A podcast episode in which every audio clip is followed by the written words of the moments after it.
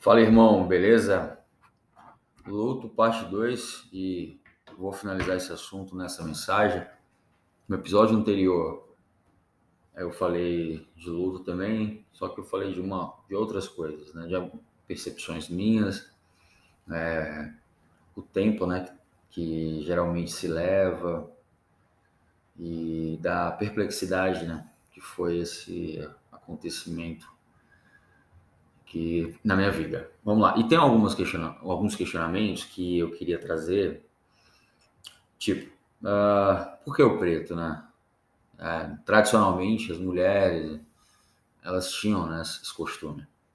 É, será que existe um tempo de luto? Será que é um ano? Será que é dois? Né? Psicólogos falam alguma coisa sobre isso. É, Existem as fases do luto, né?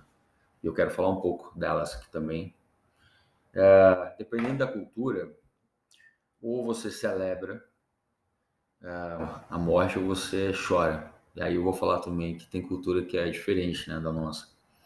Vou falar também sobre algumas queixas minhas né, nesse período, porque é, algumas pessoas que convivem comigo diretamente, né, é, se tornaram pessoas assim chatas né, e meio tóxicas, sabe? Nesse sentido é, por que a gente chora, né? É, e aí é interessante esse conceito que eu acredito. E aí eu quero arrematar com e se Deus não fizer? Beleza? Vamos nessa. É, texto base, Eclesiastes. Tem um versículo que fala sobre é melhor estar numa casa é, de luto do que numa casa onde há festa. Porque na casa de luto, as pessoas sabem qual é o destino, qual é o fim de todo ser humano. E a morte é um processo natural, né? Seguinte, é muito importante você cair numa reflexão em relação ao que aconteceu, né? Porque para se você não refletir ou for levar a vida de qualquer maneira, que eu vou falar um pouco mais de fases, né, aqui na frente, pode ser que você caia do cavalo na frente, né? E, e esse, esse contexto de dor, de sofrimento, a gente não pode ultrapassar, não pode pular. É, você vê pessoas que cresceram né, em algumas áreas da sua vida porque é, tiveram que administrar grandes derrotas também. Então, o aprendizado, de fato, ele realmente ele acontece na derrota. Então, existe o seu valor. Uh, falando da, da, cor preta, né? Eu fiz uma pesquisa e a Rainha Vitória ali da Inglaterra, né, 1880, ela, o marido dela faleceu e ela ficou numa, num luto até o fim da vida dela. Foi um luto de preto o resto da sua vida. Esse luto durou muito tempo. E é isso, é, pelo menos é o que eu posso imaginar, né? E tem aquela noção de é, que veio na Idade Média, sombrio, obscuro, enfim. É, os psicólogos falam que o luto ele vai, vai um ano, assim, em média. Né? Passar disso já tem já dá problema. Mas eu acho, acredito que depende realmente de pessoa para pessoa. Porque uma coisa que eu conversei com a Nathalie, assim, ela falava, ah, então, mas é porque você nunca é, perdeu alguém tão próximo, né? Tipo assim, ela falava da avó dela que tinha falecido, que a, as duas eram muito próximas. E, e eu não conseguia entender muito bem. Hoje eu entendo, né? Hoje eu entendo o que ela estava falando, sabe? Que eu perdi uma pessoa muito próxima, então não é fácil, uma barra. É, existem as fases, né? que é, vamos lá, as fases negação, isola, negação, isolamento, é uma raiva, é outra, barganha, depressão e finaliza na aceitação, que é o quinto estágio.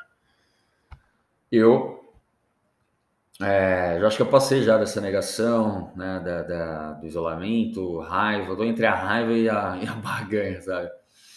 Mas vamos nessa. É, vamos falar sobre maneira como os mexicanos eles uh, passam por essa fase. Dia de los Muertos é uma celebração, porque eles entendem que uma festa onde os mortos e os vivos eles se encontram.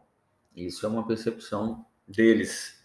Agora o que me impactou foi na Indonésia, é, eles levaram isso tão ao pé da letra que o que é que eles fazem? É, tem um ritual no mês de agosto, né? Que eles chamam de a cerimônia de limpeza de corpos, quando os mortos são exumados, exumados, sejam idosos ou crianças, e arrumados com novas roupas levados para suas casas, para comemorar ali, né? A cerimônia de limpeza. Então, assim, vai o cadáver. É muito sinistro isso. Eu vi umas fotos aqui. Galera, para não ficar muito tempo, né? Já vou é porque eu queria, eu queria, precisava falar, sabe? É, quero voltar com mais frequência também. E assim, as minhas queixas, é, claramente eu estava é, passando por momentos depressivos, né? Só que tinham pessoas que não, supera, tá, tá na hora de, de virar página. Eu falei, mas é muito fácil falar de fora, né? Você tá dentro do negócio. Eu sei que a pessoa tipo, tá ajudando, mas acaba enchendo o saco, enchendo a paciência, entendeu? Porque eu tô me erguendo porque eu passei momentos de dor e sofrimento quanto a isso. Então é totalmente necessário. E para finalizar, isso é muito importante. É, eu tenho visto, né, às vezes, e a gente, a gente ora para Deus curar, para Deus libertar, para Deus mandar uma porta de emprego, não tem nenhum problema quanto a isso, até porque é bíblico, né? Aquele que pede, recebe. Só que é o seguinte, tem uma, uns, uns textos, por exemplo, uh, Deus, será que você pedir pão e vai dar cobra ao seu pai? Tipo isso, sabe? Só que tem pessoas que elas querem usar uh, algum, alguns textos bíblicos isolados e só se você você tá você como outra pessoa, digo assim, você sua esposa, você seu, seu filho, seu, seu irmão, a gente vai concordar aqui, ó. Ligado aqui na Terra vai ser ligado no céu, beleza? Mas é como se você tivesse usando a palavra para usurpar, entendeu? O poder de Deus. Então assim, se for uma coisa que Deus não agrada, então você se junta com outra pessoa e pega essa lei, não, isso vai acontecer. Deus vai ter que fazer, não, não tem que fazer nada a gente precisa saber usar a palavra, entendeu? Ah, Deus não vai dar pão, mas se ele não quiser dar pão, ele não dá nada, entendeu? É tudo se ele quiser. E a gente precisa amadurecer quanto a, isso. Claro que a gente vai orar pela restituição, restauração, né, por prosperidade em todas as áreas, mas a gente precisa considerar que o pedido não será concedido finalizar assim, ó. Em nome de Jesus, que seja feita a tua vontade. É isso, galera. Espero que tenha impactado você. Um abraço e até mais.